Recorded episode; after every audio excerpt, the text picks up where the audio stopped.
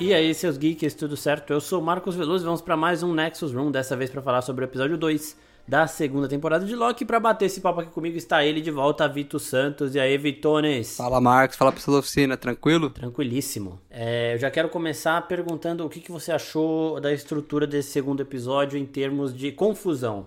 Você conseguiu entender bem o que tava rolando ali ou você também ficou meio perdido igual eu Cara... tava? Em, em, algum momento, né? Depois eu consegui meio que. Então, eu, eu tô meio confuso com algumas coisas. Tem que ser sincero aqui. Porque. Ele, eu, eu não lembro, eu confesso, eu não vi nada da, depois assim da, dois anos assim que a gente viu a primeira temporada, eu não fui atrás de nada. Eu não lembro deles de, de, de terem ido tão a fundo assim no, nos funcionários da, da, da, da, TVA, né? Porque fica tudo ali muito tipo, ah, porque tem uma atrás do cara ali que, que era. tá, tá atrás da, da, da Sylvie e tudo, né? E, cara, ele já tinha sido mencionado antes, eu confesso que eu, perdi essa parte, eu tô muito confuso. Desculpa aí, eu não sei se eu... Não, esse cara não, ele não tinha aparecido na primeira não temporada, tinha, né? X5, não.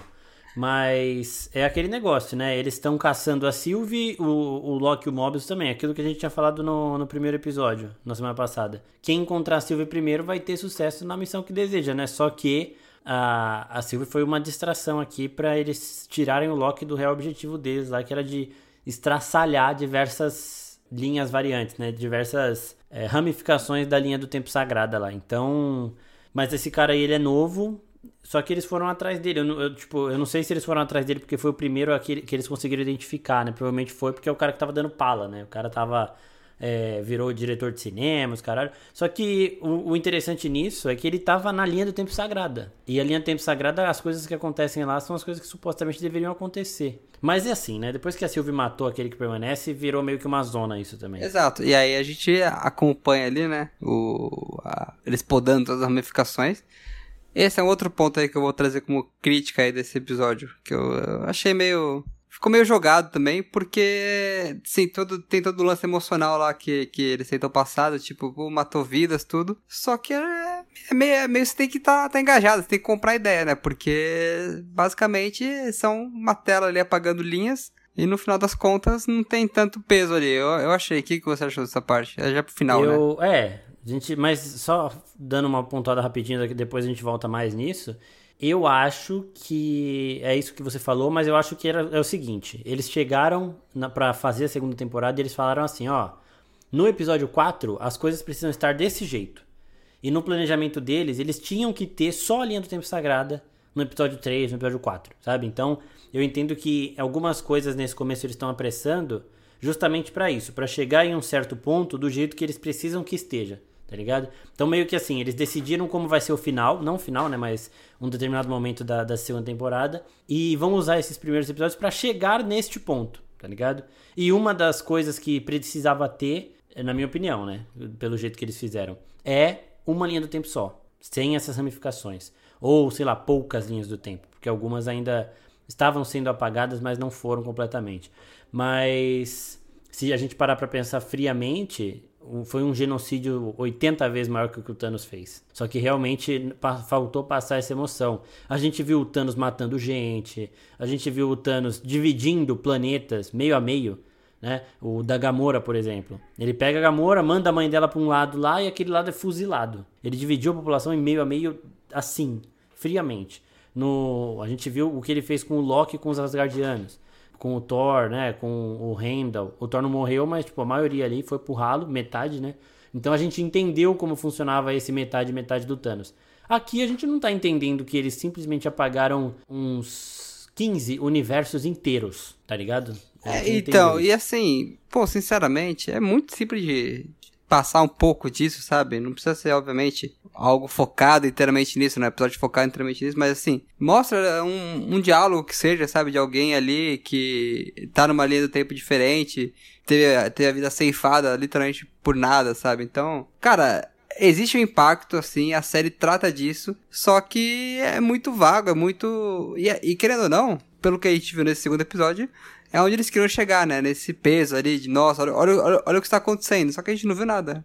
É literalmente uma é, então. tela ali apagando linhas, sabe? Então você fica, é, pô, Aquela chato, né? conversa né? final da Sylvie pode ser isso, né? Porque ela falando com o cara que trabalha com ela, só que ela tá numa linha do tempo que vai ser podada daqui a pouco, porque ela não está, ela está numa linha do tempo ramificada da linha sagrada.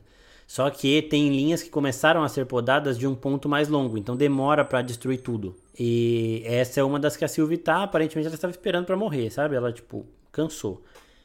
Obviamente alguém vai resgatá-la, só que aquela linha do tempo vai ser apagada. E ela fala com o moleque, tipo, ah, sua mãe tá vindo te buscar. E ele, ah, tá, não sei o que. Ela fala, ah. aí quando ele vai embora, ela fala, ah, nada disso importa, porque vai, vai morrer todo mundo daqui a pouco mas realmente faltou. E eu acho que a intenção deles nem era passar essa profundidade toda. Eles fizeram o máximo que podiam fazer com o pouco tempo que eles tinham para resolver essa situação, para deixar só a linha do tempo sagrada ali, sabe? Então é, é, a história da Sylvie basicamente. Ela foi tirada da linha do tempo dela porque ela era boa demais para um Loki e ela viu tudo que ela conhecia ser podado, ser apagado quando criança ainda. Então, é, eu entendo, eu sei que foi um genocídio muito maior do que o que o Thanos fez, mas não passa a profundidade, mas eu também entendo que a intenção deles também não era, o foco deles não é esse. O foco do Thanos era mostrar a ameaça dele com essa parada de apagar metade da vida do universo. Aqui o foco é outro. O foco é do Kang, das variantes e de toda essa bagunça que tá rolando dentro da TVA. Eu queria saber o que, que você achou nesse começo dos poderes do Loki. Porque uma coisa que eu mais gostei também na primeira temporada foi de como a gente tinha diversas variantes do Loki. A gente vinha, a gente via cada uma delas usando os poderes de uma forma diferente. Então, a Sylvie adaptou os poderes que os poderes base são os mesmos da Sylvie, do Loki, de todas as variantes. A Sylvie adaptou para algo que ajuda ela a ver a mente da pessoa, a ler a mente e tudo mais mas adaptando os poderes base de um Loki, que todos os Loki têm. O Loki que a gente conhece usou de uma outra forma, e a gente viu o ápice do poder de um Loki com o Loki clássico, criando uma Asgard do zero, uma ilusão perfeita, no, no aquele episódio que é fantástico, que chama Propósito Glorioso. Então eu gostei muito de ver essas, essas variantes dos poderes também.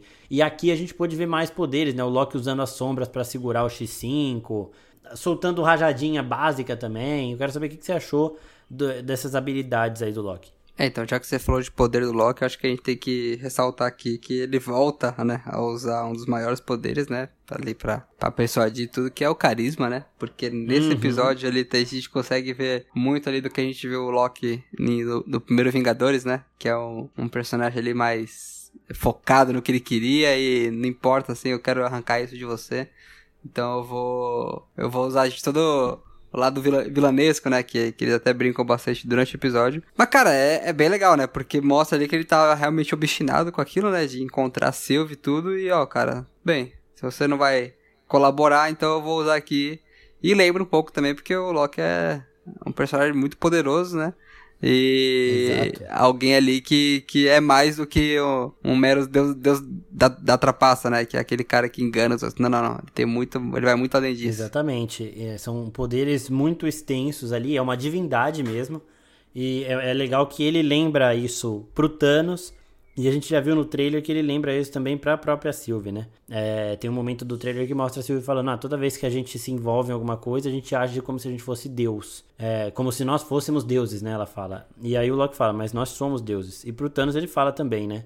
É, você nunca vai ser um deus. Você pode matar todo mundo, você pode ser mais forte do que a gente nesse momento, só que você nunca vai ser uma divindade, né? Então é muito legal a forma que o Loki constantemente lembra disso e agora que ele vai usando esses poderes para mostrar isso de fato. O da sombra eu achei fantástico e toda aquela parada dele fazer um teatro, né?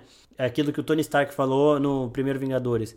O Loki é uma diva, ele quer aparecer, ele quer se mostrar, e aqui, de novo, o Mobius chega para ele e fala: Você não acha que foi um pouco demais? Aí ele, eu achei que foi na medida, e dá uma arrumadinha na gravata, assim. Então, achei muito, muito bom essa essência do Loki, e isso volta mais pra frente também, quando a gente vê o lado vilão dele retornando, né? Ele é um anti-herói que vai transitar entre os dois lados, e quando ele tiver que ser malvado, ele será malvado, e é muito bom ver o Loki de volta nisso também, quando ele tá interrogando o X5, que ele passa uma tensão absurda ali, um terrorzão que ele bota no cara, que o cara vai se assustando, só que o X5 também é meio debochado e fala, ah, acho que você precisa de terapia, tal, os caralho. Mas o que você achou também de ver o Loki voltando na essência vilanesca? Além dessa essência dele carismática, essa essência vilanesca também. Ah, achei muito foda, achei muito foda. Pouco ali do que a galera até chegou a dar uma reclamada, né? De que, ah, não, porque o, o Loki não era assim, o Loki é assado. Mas, cara, é... ele, ele mostra basicamente que ele consegue carregar é, a situação ali na, nas costas, né? E é aquilo também, do quanto ele tá confiante, né, pra, pra mostrar esse, esse lado dele e também o quanto ele, ele tá focado naquilo.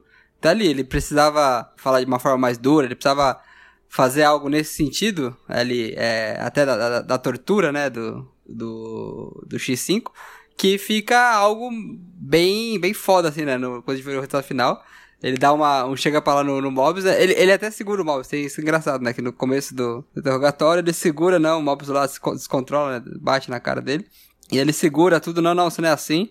Mas deixa que o Loki é assim, né? Ele sabe que ele Exato. tem esse lado que quando ele precisa ele vai atrás e faz isso. E cara, achei muito foda. E é o que você falou, volta ali um pouco até pro, pro, pro lado que o Tony Stark falou dele, né? Que ele é aquela diva, que ele, ele quer ter o show, ter o espetáculo dele e ele faz muito bem. Exato. Essa dinâmica dele do Mobius passou em suas devidas proporções, tá, gente? Porque a cena do interrogatório de Cavaleiro das Trevas é uma das coisas mais fantásticas do cinema, mas é, é, passou essa vibe da dinâmica dos dois, né? O Gordon, quando estava lá no filme do Cavaleiro das Trevas interrogando Coringa, ele tinha uma abordagem mais política ali. E quando ele precisava passar dos limites, era o Batman que entrava. E aqui é a mesma coisa, né? O Mobius ele tenta levar numa forma mais política também, e quando tem que passar dos limites, o Loki entra. Mas eu gostei de ver um outro ponto depois do interrogatório, entre uma tortura e outra ali, quando o Mobius e o Loki estão conversando, que o Loki fala do da vida do Mobius, né? Ele fala, você não tem interesse e tudo mais, e o Mobius fala que não quer nem saber, porque aí o, o Loki fala, ah, mas se for ruim a sua vida é só você voltar pra cá. Aí o Mobius fala, e achei muito foda essa cena. Ele fala, mas o meu problema não é se for ruim, é se for boa, né? Tipo, eu perdi uma vida maravilhosa, então eu não quero saber. E é, isso volta no final do episódio, porque o Mobius nesse momento fala pro Loki que é mais fácil ficar na TVA do que ver a vida que ele teria. E quando a Sylvie tá lá na TVA vendo essa, esse genocídio todo, ela entra, ela abre um portal e volta para a linha do tempo onde ela estava. O Loki fala para ela: "Fica, às vezes é mais fácil ficar". Né? Então é isso. O Mobius mostrou pro Loki esse ponto de vista que o Loki não entendia muito bem.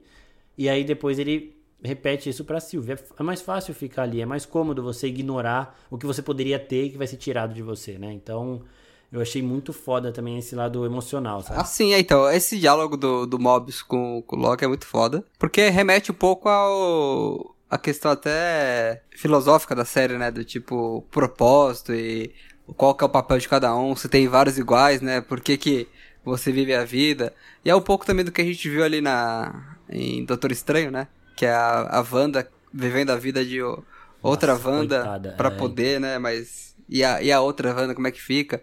Então essa questão assim, é muito bom, porque ele dá mais profundidade pra série, pra tudo. E assim, cara, não tem outra. O Oil Wilson e o Tom Hiddleston são dois atores muito foda. Então. Muito foda. É, é, é fácil, sabe? Criar ali uma, uma, uma, cena ali que traz essas questões com os dois juntos ali. E querendo ou não, é a parte mais parada do episódio, né? Mas é que acaba rendendo bastante também. É, é, eu gosto de episódios que eles. séries de ação assim, mas que dão uma parada com diálogos desse nível que acrescenta alguma coisa, né? Dá uma profundidade muito grande pro Mobius, né? A gente vê o Mobius parecendo que tá feliz com tudo, tá de boa com qualquer coisa. E aí quando a gente vê esse medo dele, ele tem aquela paixão por jet ski. Inclusive o X5 até brinca com isso no outro episódio. Mas a gente vê esse lado assustado dele, né? Um lado de Tipo, ele, ele sente que ele perdeu alguma coisa, que ele pode ter perdido. A gente vê que ele tem uma curiosidade de saber o que poderia ser, mas ele tem mais medo sabe? E esse novo lado do Mobius me agradou bastante, achei da hora. E aí, mano, o episódio vai discorrendo com o X5 sendo torturado e sendo torturado, né? E depois que ele é torturado, ele acaba revelando onde está a Sylvie.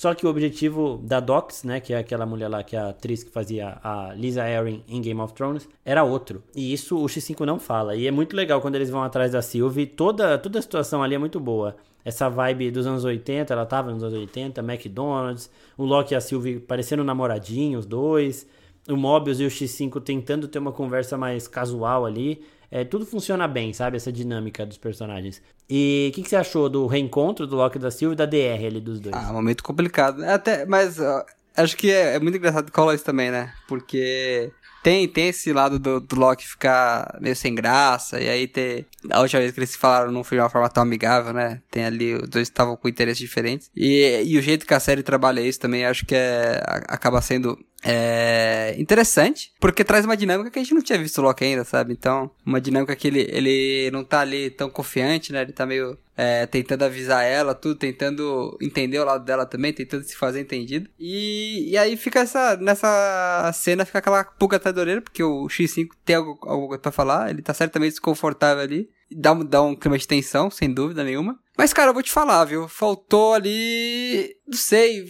parece que os dois ainda tem coisa para falar, sabe? Então eu acho que a gente ainda vai ver eles se resolverem ainda nessa questão. Sim, é, é, muito bom aquele negócio de parecer que tava na escola, né? Quando vai falar com a, brigou com a namoradinha, depois vocês vão conversar. E enquanto isso o Mobius tentando conversar normal com o X5, lá fala um pouco do seu filme, não sei o que, e o X5 meio que caindo um pouco nessa provocação, mas ele toda hora com medo, querendo ir embora, aí o Mobius fala: "Mano, qual que é? Vai, o que, que você tá escondendo? E aí, nesse momento que tá todo mundo ali nessa zona aí tentando descobrir o que o X5 tá escondendo, a Sylvie decide usar os poderes dela uma vez, porque o Loki tinha falado, ó, ele explicou todo o cenário para ela, ela não quis acreditar nele, ele falou: "Me encanta que você vai ver que eu tô falando a verdade. Usa seus poderes em mim para você ler a minha mente, né?" E ela não queria usar os poderes dela porque não queria saber o próximo passo. Agora ela só queria viver a vida dela. Se tivesse que acabar, se a realidade dela fosse apagada de uma hora para outra, beleza, ela tava vivendo a vida dela, não ia nem sentir. Então ela não queria saber os próximos passos porque ela não queria ser tentada a voltar para a TVA. Só que quando o X5 mostra que está escondendo alguma coisa, ela quer saber o que é. E como ele não fala, ela vai lá, encanta ele e vê que eles vão apagar todas as, as ramificações ali. Então eles vão apagar diversos universos. Lembrando que uma linha do tempo alternativa ela é criada quando o Aquele que Permanece ou a TVA fizeram a linha do tempo sagrada, que é uma linha do tempo onde as coisas caminham num roteiro que faz sentido um roteiro criado ali pelo aquele que permanece para tornar as coisas cíclicas, né? Para não, não criar nenhuma falha, nenhum multiverso ou coisa do tipo. E aí, quando é criada uma ramificação, eles vão lá e apagam na mesma hora. E aí, mano, cada evento, o evento Nexus pode ser a menor coisa de todas. Ah, você estava saindo para ir para o trabalho, aí você esqueceu a sua carteira em casa. Você voltou, pegou outro ônibus. Já criou um evento Nexus, sabe? Porque você tinha que estar naquele ônibus. Então, a quantidade de é, ramificações são inúmeras e cada ramificação é um universo novo que é criado ali. Se o cara ia para uma festa e deixou de ir nessa festa, e seria a festa que ele ia conhecer a mãe dos filhos dele, por exemplo. E aí ele acaba se casando com outra pessoa, tem uma outra vida, pode nascer uma pessoa diferente dali. Então, pessoas que existem em uma realidade não existem em outras. Quanto mais tempo fica uma realidade aberta, mais vida é criada ali, sabe? Mais tempo passa. E então por isso que eles iam Criou uma ramificação agora, apaga agora. Criou agora, apaga agora. Porque aí meio que não mudava nada, você só tava apagando duplicatas. Tipo, ah, o Loki acabou de criar uma, uma ramificação aqui. Apaga. E só que agora, como essas coisas saíram do controle, essas linhas do tempo ficaram muito mais extensas, tinha muita coisa diferente, tinha muita vida diferente. Então, realmente, o plano da Docs ali de apagar tudo era um, um genocídio cruel e absurdo. Por quê? Porque ela queria manter a ordem da TVA. Ela queria manter a TVA o que era antes, ela ignorou o que o Loki falou do aquele que permanece, ela ignorou os bagulhos lá da vida anterior dela. Ela queria manter a ordem que ela acredita que a TVA faz. E aí pode ter também um pouco de medo, né?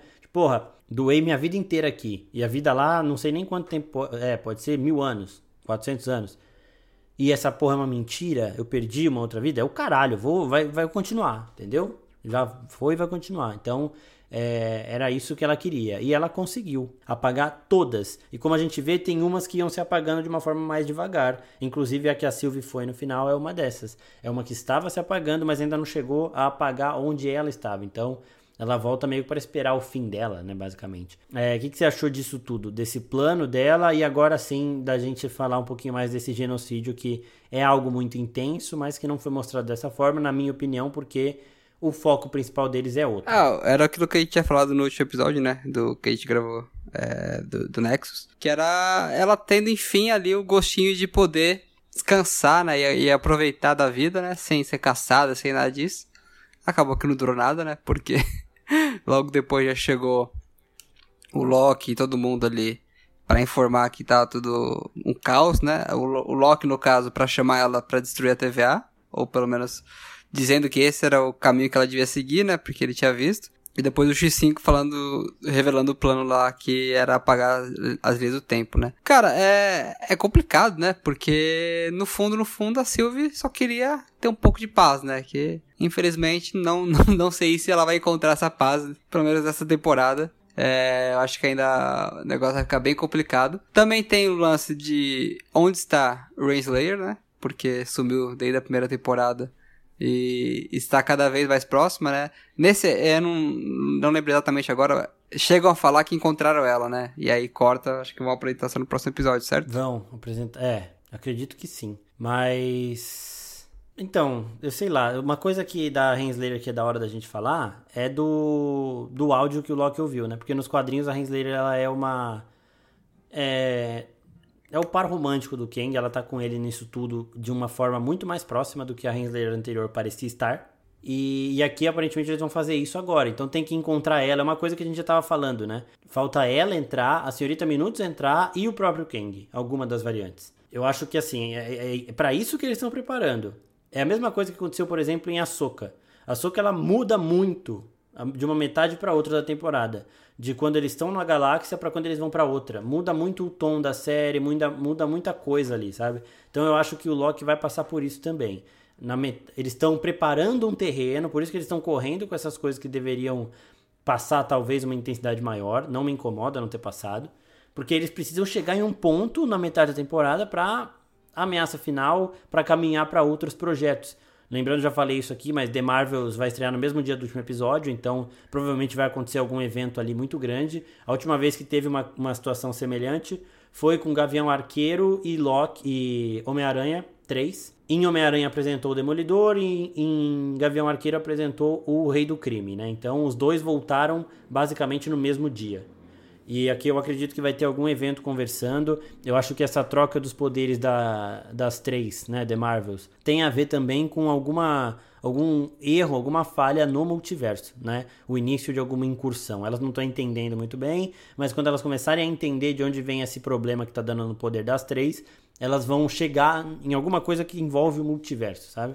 Então eu acredito que essas tramas vão se conversar dessa forma. E eu acredito que Loki está correndo muito com essas coisas justamente porque Senhorita Minutos, Ravonna Renslayer e o Kang, que vai ser o Victor Timely, precisam apresentar uma, uma outra ameaça da temporada, uma ameaça que não foi mostrada ainda. Sabe? Você acha que vem coisa além disso, então? Você acha... eu, eu tava achando que o Kang ia ser o grande, o grande vilão dessa temporada. Não, eu acho que, eu acho que o Kang vai ser o grande vilão dessa temporada. Porque assim, é, é, toda essa treta que eles apresentaram no começo da Docs já acabou. Então eu acho que tipo, eles correram para apresentar o Kang nas circunstâncias que eles queriam, sabe? É, a gente já viu na cena pós-créditos de Homem-Formiga que o Loki vai encontrar o Victor Timely, que é uma variante do Kang, que aparentemente é o início, né? É o cara que quer aprender a controlar o tempo. É o cara que quer criar a TVA e vai encontrar, vai angariar fiéis a essa causa, né? Então o Loki quer ir no começo disso tudo. Porque ele fala, quando ele tá conversando com, com o Loki e com a Sylvie, ele fala lá do, do primeiro eu dele lá, que surgiu no século 30, né? Então a gente tem que ver também como é que. o que, que vai acontecer, porque ele estava no passado. Século 20 ele estava. E ele fala que ele nasceu no século 30. Então tem que ver a, como é que eles vão fazer tudo isso.